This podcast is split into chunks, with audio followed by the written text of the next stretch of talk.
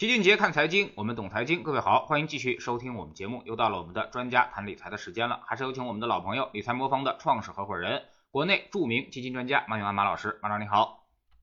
乔老师好，大家好，我是理财魔方马永安。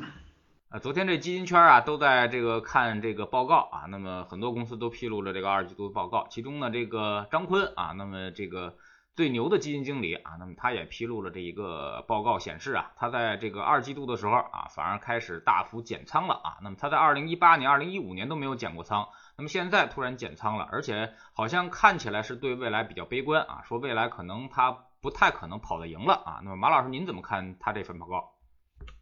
嗯，怎么说呢？确实看起来张空的心境呢有变化哈。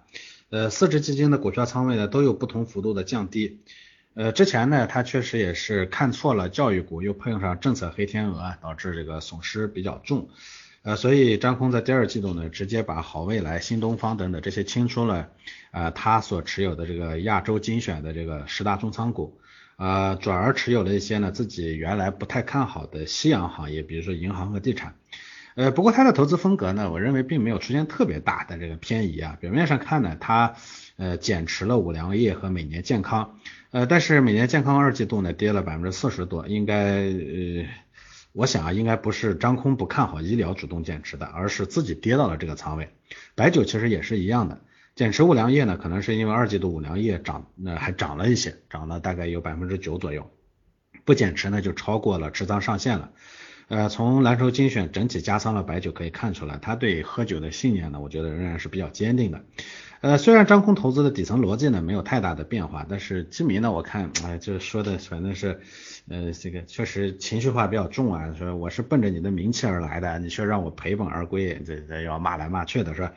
呃，但其实这种奔着明星基金经理买基金的行为，它本身是错误的。我觉得这错不在基金经理，还是错在投资者本身啊。这个我要一定清晰的要说。我记得原来呢，呃，这个张空的产品发的特别火的时候，我跟陈老师呢反复说不要追明星基金经理。但今天呢，其实我还是要给呃基金经理呢说个话啊。我觉得这个呃确实他坚持他的风格呢本身也没有错。就一个风格呢，他有好，他有他适应的时候，他有他不适应的时候。他不适应的时候，这是很正常的。你不能说人家适应的时候就是小甜甜是吧？不适应的时候，你说人家是牛夫人是吧？我之所以警告大家呢，不要盲目追明星基金经理呢，这是这是从。呃，行业特征和产品的角度出发的，不是说我对基金经理个人有意见啊，但是我确实觉得基金呃基民呢，在这个上面呢，我觉得情绪化呢是有些严重。那我不建议大家去追明星基金经理，主要两个原因。第一呢，就是大家都知道这个所谓的明星基金经理，往往会产生在牛市中，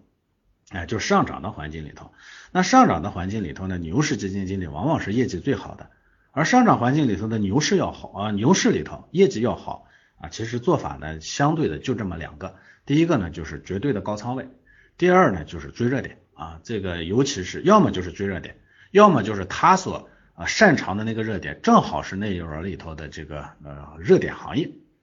呃，这个你比如说呢，这个像张空啊，像葛兰啊这些，其实呃过去这一段时间里头几个明星经理呢，普遍都有这样的特点，他所擅长的品类板块也好，是行业也好，正好是这一段时间的这个市场的焦点啊，就是白酒是焦点啊，医药是焦点。所以呢，这些基金经理呢，加上高仓位啊，那么就顺风而起。当然，我们不能说这些基金经理本身呢，没只是只是这个叫什么呢？叫守株待兔，守了个瓜，他不是这个逻辑。这些人当然在这个领域里头，他的耕耘呢是非常好的。你比如说葛兰，他在医药上肯定做得好。是吧？张空呢，他在这种涉白酒啊等等这样的一些消费品类上呢，他的研究呢肯定是很深入，所以呢，他在这个领域里有他的独到之处，又正好是有这股东风来，那顺势而起，他就成了一个明星基金经理。但我也讲了，明星基金经理在牛市里头的明星呃明星基金经理无一例外是高仓位啊，热点板块，而且多半都是集中持股的。这个呢，其实涨的时候呢，它是一个好事情，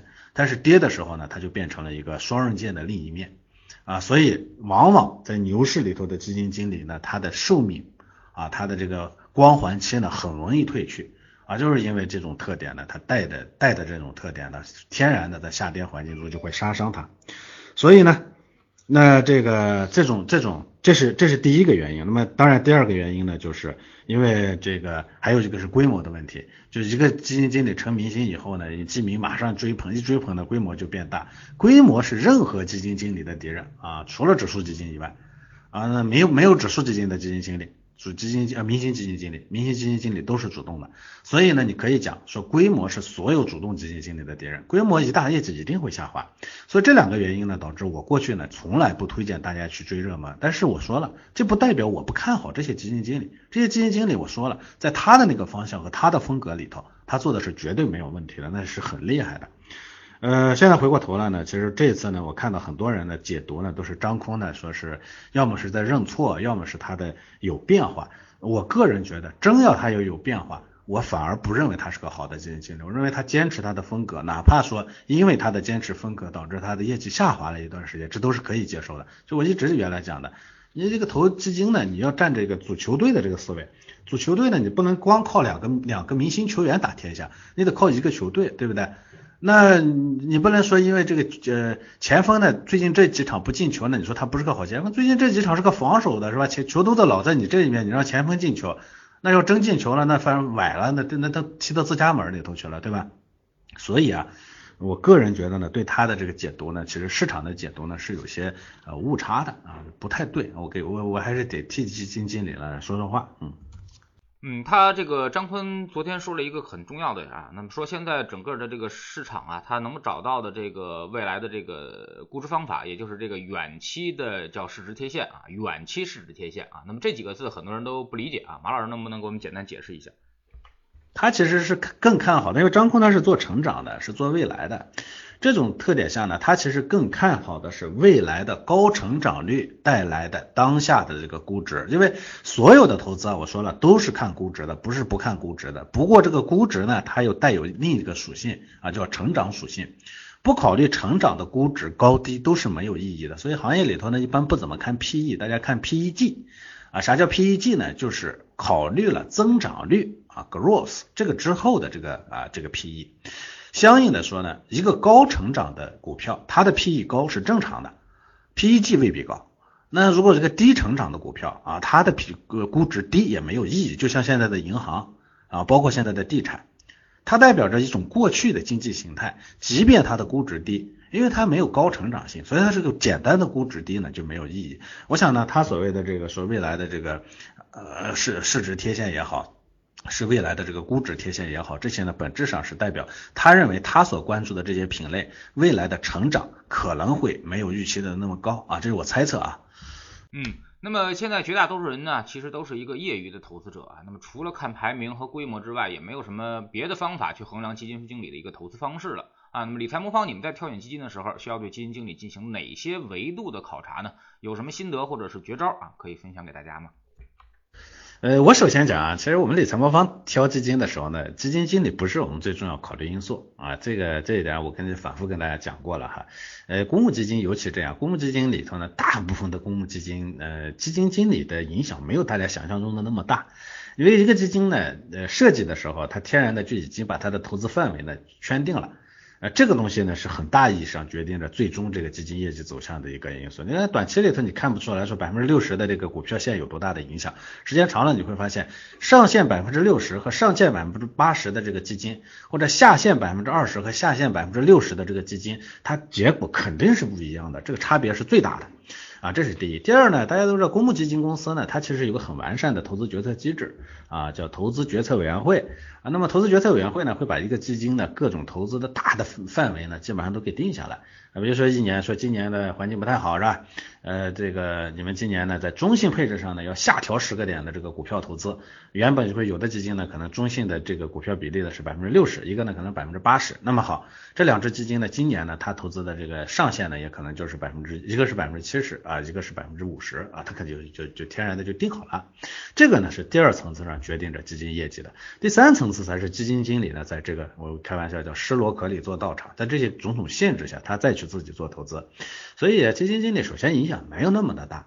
呃，那么回过头来呢，说具体怎么去看待基金经理啊？基金经理的看待呢，它有两层，一层呢是就基金经理本身而言，一层呢是就基金经理的操作风格而言。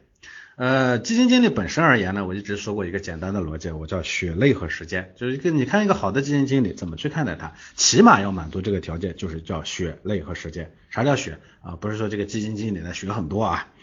啊血呢是说这个呃这个基金经理呢要管过投资者的血汗钱。嗯，管理别人的钱其实比管自己的钱压力大，这个很多人可能不理解，说自己的钱是吧？那最难，别人的钱我管他呢，这不是这样的。一个负责任的基金经理啊，其实管别人的钱的时候压力是最大的，因为管别人的钱，他不光要考虑管理的问题，他也考虑别人的感受的问题。我自己的钱我无所谓，对不对？像我自己管自自己的钱，我压根就不看。很长时间，我扔在理财魔方多少时间，我都我都不带瞧的。我有限的几个在外面的投资，我基本上都不看的啊，没意义啊。对我来说，我担得住啊。那要是对别人来说呢，我压力就会大，因为我要考虑别人要担担不住，他没等到我收获那天跑掉了，那不我不就坑了人家了吗？虽然我的想法是好的，结果呢不好，那不照样坑坑了人家是吧？所以这个叫呃管理别人的血汗钱，这个叫血汗是啥呢？说一个基金经理啊。他必须啊，血泪和时间啊，这个血泪是啥呢？泪呢，就是你一定得吃过很长的亏。说实话，这个我也跟你说，一个好的基金经理啊，是拿基民的钱喂出来的啊，就跟说一个好的医生呢，那是拿病人的命喂出来的，这这行业里头有这么个说法，是吧？没有天生的说来了就会啥都不上来就就能做好，没有这样的基金经理，谁都是在失误中摸爬滚打啊，这个成长起来的。所以呢，一个好的基金经理，他必必须得经呃必须得吃过足够多的亏啊，见过足够多的场面。第三个呢叫时间啊，时间呢就是他必须得经历足够多的经历，他有穿越牛熊的这个经验啊，各种各样的行情呢他都摸爬滚打过，所以我这是这是三个简单的词叫血泪时间。那相应的算下来，其实大家会看到，我不是很看好那种时间特别短的基金经理。啊，我也不是很看好的那种单一市场里头表现特别好的基金经理。我因为要见说，各种环境都经历过啊，差的时候不会特别差，好的时候表现不错啊，这样的基金经理啊，同时呢，哎，他管过大钱，管过这个投资者的大钱是吧？啊，他也吃过足够多的亏，不是说一帆风顺上来呢就是是吧？这个少年得志啊，这样的我觉得是不行的。所以我给基金经理呢，我原来开过一个简单的玩笑，我说少年老成啊，这前面的这些呢，其实都指向向的是老陈，就是呃血泪和时间都指向老陈。但是基金经理呢，还有一个问题，这行业是个高强度的体力劳动。你别看他是脑力劳动的顶尖，所谓经理，但是同时他也是个体力劳动。这行业啊，你没精力去遍览那么多的信息，去做那么多的思考，这玩意儿做不成。呃，基金经理很多基金经理睁眼就在考虑投资，闭眼之前还在考虑投资，所以这行业呢就这么特停不下来，身体一定得好啊。那一般的说，年龄越大身体越差，对不对？精力越差，年龄越小呢，这个身体越好是吧？精力越好是吧？但这与这个老成呢之间呢又是冲突的，所以我一直起起个呃有个有个有个提法叫少年老成，就是入行得早，吃亏吃得早。啊，吃亏时间够长，等到他三十多岁的时候呢，年富力强的时候呢，该吃的亏吃过了，该见的都见过了，然后精力又足够啊，这种基金经理呢表现的就会好，这是外在。那么还有呢，我就说了，还要看基金经理第二方面的就是他的投资风格，那这个呢跟基金的投资风格分析呢是差不多的。呃，会去看它的持仓的情况，包括它的行业个股，包括它的行业的这个分布，包括它的板块的分分布啊，这是一方面。还有一方面呢，要看它本身的操作风格。有的基金经理呢是长期持有高仓位，仓位不动。哎，就是以选股为这见长的，有些基金经理呢会在里头呢做折腾来折腾去，是吧？以这个操作这个以以以大配置呢作为这个这个这个主要卖点的，这两种呢它又是不一样的，所以我们要分分别的去看。呃，但是我特别忌讳的是基金经理在中间呢从一个跳到另一个上面去。好多人说，呃，环境在变，你让这个基金经理他跳来跳去不是挺好的吗？呃，今儿这这个这个医医药好，他让他做医药；明儿白酒好，咱们做做做白酒是吧？后天银行好了，我们再去做银行，这不挺好的吗？呃，这个市场好的时候呢，买仓干是吧？市场不行的时候，这个降仓位，这不是挺好的吗？对，听上去都挺好。但是啊，在每个领域里头都有顶尖的人才，这个基金经理通才，啥都行，啥都能干好。你想想看，有这样的人吗？那意味着他啥都干得稀松平常。所以呢，风格的跳转呢，在我这边呢，基本上我是不认可的。所以其实我这一次对张空啊，有个比较大的担忧啊。他其实是一个选股见长的一个，这一个一个选股型的选手。呃，当然它的选股呢是在这个不同的板块和行业之间呢会做一些轮动的，但是它现在这次把手伸到了那个大类资产配置方向去，开始降仓位。短期来看呢，有可能这个呢会给它带来一些收益，但长期来看呢，这种东西呢对它来说是不利的，因为风格的转变多半不是好事情啊，这是这是我比较担忧的一件事情，而且。一个人呢，如果坚持的风格发生转变，事实上往往映射着他内心的之前对之前的投资行为的这个，要么是反思，要么是对他的信仰的崩溃。投资里头，如果一个投资信仰崩溃了，其实结果往往不会不会很好。就大家自己做投资的会经经历过这样的过程，就是你前面信的东西突然发现不对了，这个时候你会惊慌失措，你会乱动作。乱动作大家都知道结果是什么，所以这是我比较担心的。当然，呃，我期望是担心啊，我期望它会是一个很成熟的，嗯，能经过这个阶段呢，变得更成熟的基金经理。嗯，嗯，上半年是这么一个情况啊，就有点乱拳打死老师傅的意思啊。那么看各基金公司。最牛的那些基金经理啊，那么那些招牌式的基金经理啊，那么基本上业绩都比较一般啊，那么甚至呢都很多都开始防守啊，那么甚至又调到了这个低波动，或者是这个调到了这个呃这个低市盈率啊，那么这些板块上，而反而业绩表现最好的都是这些新派的基金经理，或者说这个中间派啊青年派的这些基金经理啊，他们的这个呃在新兴产业上啊，这个是顺风顺水啊，那么。这个业绩也是暴涨啊，马老师怎么看这种现象啊？那么长期是不是说这些老经理不行了，还是这些这个呃新经理啊，这个他们更懂新经济，还是说这个整个市场这个发生了一些偏移，未来可能还会是这个姜还是老的辣啊，或者是还会发生均值回归？您怎么看？呃，其实我们不能说之前的那个去年的那些基金经理呢属于老基金经理啊，像这个。张空啊，包括像这些基金经理呢，我们只能说他是中生代的基金经理，他其实不能算是特别特别时间特别长的哈，这个咱们呃要坦白的讲。上半年的市场呢，它有两个特点，第一个呢就是，其实上半年表现好的也是两类基金，它不光是您刚才说的这个呃这个代表一些新兴产业的这个闯将型的这个基金经理啊，因为确实前半年的市场它呈现出这样的一个分化的特征，一个呢是行板块上的分化，就我在去年年底的所谓的说的摇摆。摇摆呢，一个呢是行情本身的摇摆，就是涨涨跌跌，涨涨跌跌，是吧？这个呢，这是一种摇摆。这种摇摆呢，它其实并不适合这种就是。呃，就是那种像张空啊这样的高仓位啊，这集中持股啊这种基金经理啊，反而适合那种防守型的基金经理。所以呢，上半年表现好的一部分呢，其实是一些特别老的老将，擅长做防守、擅长做均衡配置的基金经理啊，表现不错，这是一类。第二类呢，上半年的行情本身还表现出一个，就是因为它是个结构化的市场，是吧？就表现部分的这个。板块啊异军突起是吧？这些呢很多呢是以新兴产业作为代表的。这个呢，他对一些新生代的基金经理呢，因为他的理解会更深刻。确实，一些老基金经理、中生代的基金经理对这些的这个理解，就跟当年的那个手游行情起来的时候呢，很多啊新生代的基金经理呢，这个抓的都特别好，是吧？中生代的老的基金经理呢，他们的思维模式的老化，他就跟不上，没抓住，是吧？所以今年呢也会有这样的情况。这是两种啊两两个特点，今年前半年的我。想呢，这个防守行情的这种基金经理呢，其实长期来看，不管他能不能抓得住市场的热点，但最终的这种基金经理的表现普遍是不错的。就像大家都知道的，像什么朱少醒啊，包括像曹明长啊，类似于这些基金经理，这种呢，其实都是。啊，经过很多年的这个牛熊轮动是吧？涨的时候它普遍不显山不露水，跌的时候呢，它普遍的表现呃不错，震荡市场里头呢表现也不错，是吧？这是一类啊，这种基金经理，我想他未来呢可能还能延续这样的这个风格以及他这样的收益特点。但是呢，新生代的基金经理呢，这这你你的之你之所以抓住了这个，是因为你年轻，你你懂。但是呢，这个世界的变化呢是浩浩上上是吧？不不不进则退，不顺顺我者昌，什么逆我。王是吧？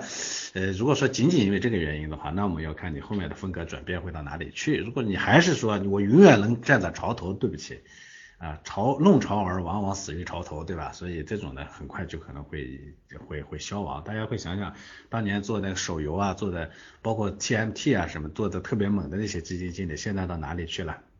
哎，当年的私募一姐以这个 TMT 行情的这个爆发呢，这个来异军突起，两年做成了明星基金经理，自冠名呃这个这个公募一姐，然后呢转投私募以后，这个基金经理现在哪里去了？大家都不知道了，对不对？所以这种情况呢，我觉得还是要警惕的，嗯。刚才您也说了，比起基金经理啊，这个理财魔方会在很多地方啊花这个心思，把这个投资者和基金啊进行匹配上啊。那么你们具体是怎么一个操作的流程啊？这种匹配的精准度，呃，又如何呢？对，我们是做基金组合的，这个大家都知道。就像我前面说的，我们是建球队的，所以我也不永远不把希望建立在某一个球员会超超常发挥上，没有这种事儿啊。所以我们期望的是通过一个总体的组合呢，来降低风险，实现一个比较好的收益。所以，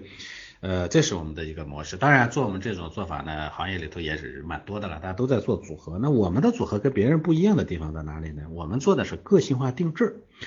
哎，就是这个，我这个就就简单的讲，就别人呢就可能是把几个球员攒在一起，说我什么环境我都是用这个球员，我不是，我们针对不同的环境，针对不同的需求呢来调整这个队形，来给你个不同的球员去，对对对，这对手不一样，我的球员阵型就不一样，是吧？而不是说我就是包打天下，我就这一个一个一个一个球队了，我谁来了我都不变，是吧？那你除非你的实力真的是强的不得了，但是大家都知道没有万能的球员。所以意味着说，你也不存在一个包打天下的组合，是吧？所以我们是个性化定制的。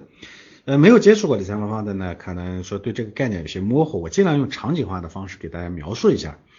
当你下载并且注册理财魔方的 APP 以后，我们的人工智能呢会先对你进行一个初步的了解啊，比如说询问一下你的资金状况啊、理财需求啊、资金使用期限等等。这一步呢看起来好像和平时你在别的 APP 上填调查问卷呢没什么两样。但是这些呢是判断你风险承受能力的一些很重要的要素啊，十万块钱的和上百万亏损十百分之十五的感觉肯定不一样，是吧？用来覆盖养老花销的钱和用来买婚房的钱，投资时间它也是不一样的，对吧？所以说投资它是千人千面的。哎，我们管投资，一般我们管我们做的这个叫理财啊，所以我说理财呢是千人千面的。我们不是简单的说画几个风险等级啊，哪个风险等级和你差不多就给你，而是定义了你能接受的最大回撤是百分之十，那后面所有的工作都是为了不破这个百分之十而服务的。所以大家会看到呢。呃，确定了这个我们叫底线。那确定了底线之后呢，我们系统会根据你的底线来确定大类资产的配置比例。我们做的呢是跨市场和跨品种的配置，除了 A 股，还有债券、美股、港股、黄金等等多类资产，因为它彼此之间都会起到这个互相增强的作用，对吧？就像一个球队里头是吧，是一个整体啊，不是说缺了谁都能行啊，就前面球就前锋来在在就行了，不是是吧？所有的球员对前锋都是有益的补充，是吧？所以呢，即算是某个资产下跌，也有别的资产为你的组合赚钱。呃呃，而我们的这个模型呢，因为它都是经过极端环境的压力测试的。如果你买的是风险等级十，那你的组合即使在像过去这几年什么股灾啦、什么这个恶性通胀啦、什么意外事件啦等等这种情况，那你的最大回撤也不会超过百分之十五啊。当你点开 APP 组合资产配置的详情，你就能看到系统给你配置的基金。这些基金呢，都是我们精选出来的。就像我前面说的，我们不是简单去看基金的业绩好坏啊，也基金经理谁谁谁，我们更多的是说，前面我已经配好了这个呃资产了吗？不是，那我选的基金首先要是在这个资产上表现好的。你比如就就像你选球员，你说你选前锋那当然前锋上你能进球多的就是好球员，对不对？那你选守门员呢？守门员你肯定不能用进球去去选他，你得能用他防住了多少球他来来选他，对不对？所以呢，我们要求每个位置上、每个资产的品类上的这个基金啊，要符合这个呃资产的这个需求。股票你就得跟股票长得像，债券你都跟债券长得上。像你选了个债券基金，说哎，我要看它的收益率，跟股票去比收益率，那你就相当于拿着股票去拿着前锋的就标准的去选守门员了，对不对？所以这就这个时候，这种筛选下来以后，我们再来看说，哎，你在这一类品类里头是不是做的好的？都是守门员前锋有好有坏，对不对？那怎么来比较？就看你这个进球数。那在我们这个里头呢，说这个位置确定了，这个资产的类别确定了，你在这个资产是不是有超额收益能力，比别人好，还稳定啊？你说一个球员呢是总进球数呢不错，他一场进了十个球，其他的场一个都没进，还是说有一个球员呢，他们一共五场，每一场都进俩，是吧？那哪个更好？都是十个球，那显然第二个会好很多，是吧？所以我们要超额收益先又又得稳定又得高，哎，这种情况下呢，选出来的这个基金呢才算好的。那好，这些都选完了，我们才在最后呢再确保这个精确的这个匹配的问题。肖老师刚才问说能不能保证匹配的精确性？当你刚开始我买我们的组合的时候，我们对你的这个底线的理解，它可能会是有一点点误差的，因为简单的问卷呢，毕竟问不出来所有的东西，对吧？呃，那么有可能会高一点、低一点，这个没关系。在运行的过程中呢，我们会根据你的使用情况，不停的来监控你的各种使用行为。通过使用行为来来微调，因为大家都知道一个人真实的行为是最终能暴暴露一个人真实的内心的，对吧？通过这个呢，我们来再进一步的精确的调整啊，所以最终通过这样一套流程以后呢，我们越运越舒适，越运越准确啊，从而说实现呢让你哎留在市场里头，最终把这个球打赢，是吧？啊，这就把最后挣把钱挣到的这么一个这么一个目标，所以大家可以尝试一下，你进去你就做完这一些以后，你可以找你的朋友同样再做一下，你会发现你们俩问题回答也不一样，各种外在条件也不一样，以后你发现你的组合其实是不一样的，就哪怕你们两个都填一模一样的外在条件，啊，实际上你用一段时间以后呢，你会发现你们俩都不一样了。啊，它就是因为这个原因，所以我们这个做的还是我个人认为算是我们行业里头智能化水平最高的了啊。嗯，那么其实昨天很多这个基金啊都表示了对于未来的这个市场的一个担忧啊。那么很多人可能觉得，呃，之前是这个流动性把这个市场打起来的啊。那么未来如果流动性收缩的话，可能这些核心资产也好，或者这些现在的估值也好。可能市场会有一个降估值的过程啊，那么包括张坤啊，那他也说对后市的可能并不是特别看好啊，或者说是信心不是特别足。那么马老师，您对于整个的市场是怎么看的啊？比如说未来一段时间，您觉得整个市场会发生一些什么变化？是还能够继续上涨，还是会出现一定的呃调整的压力？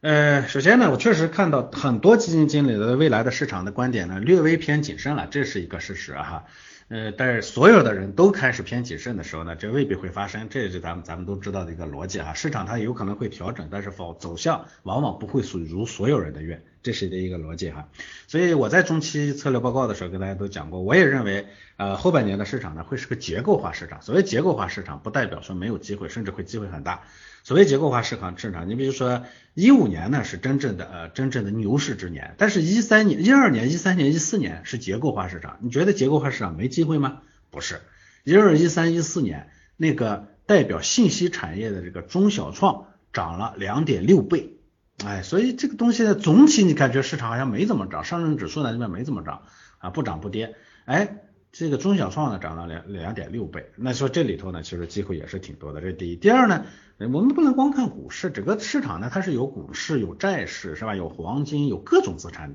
的的呃带来的。同时呢，这个市场呢就算是股市，它也不光是中国股市，它还有美国股市是吧？像一呃一九年。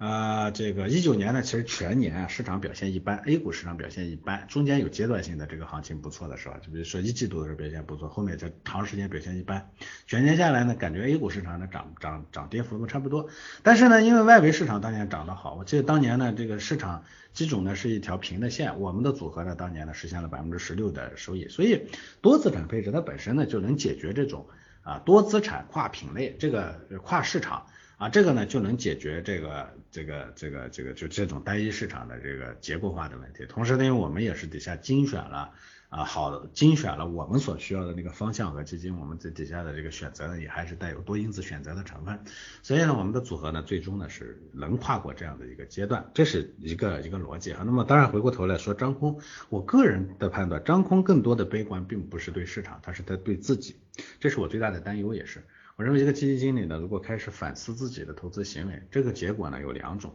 啊，第一种呢是成功的反思和转型成功了，第二种呢确实是因为他对自己的信仰的崩塌和迷茫，而信仰的崩塌和迷茫茫的重建成功的是比较少的，投资投在基金经理里头，这一点我们还要再进一步去观察。呃，我觉得嗯市场呢自然会有波动，很正常，嗯，但市场呢往往会超出大部分人的预期，这也是非常正常的。第三呢，一定要选择合适的方式来度过这样的环境，而不是说当所有人都感觉不太好的时候，自己一撤了之。这时候我们往往会失去最大的机会。嗯，好，非常感谢马老师做客我们今天的节目啊，也是跟我们分享了包括张坤昨天的这个。呃，对于中报的这么一个解读啊，那么其实呢，做投资呢，就是有多大的胜算啊，那么下多大的注啊，那么我们相信，呃，张坤减仓啊，那么是因为他最近觉得自己这种风格啊，在未来投资的时候可能觉得胜算不足啊，呃，那么对于我们来说呢，其实我们的仓位啊。如果做大类资产配置的话，那么我们基本上也是这个始终留有后手的啊，那么也是始终这个保持一定的一个固收比例的。所以说在这种情况之下呢，其实我们无需担忧啊。那么现在市场确实是有点方向不明，但是呢，我们只要保留一定的这个预备啊预一定的后手啊，那么就足以应对这种不确定情况的发生啊，那么为我们后面后面的这个行情啊打下一个很好的基础啊，涨上去啊我们有仓位，跌下来我们有钱可以继续的补仓啊，那么这就是一个非常好的一个仓位的管理和仓位的控制一个情况。非常感谢马老师，再见。好的，再见。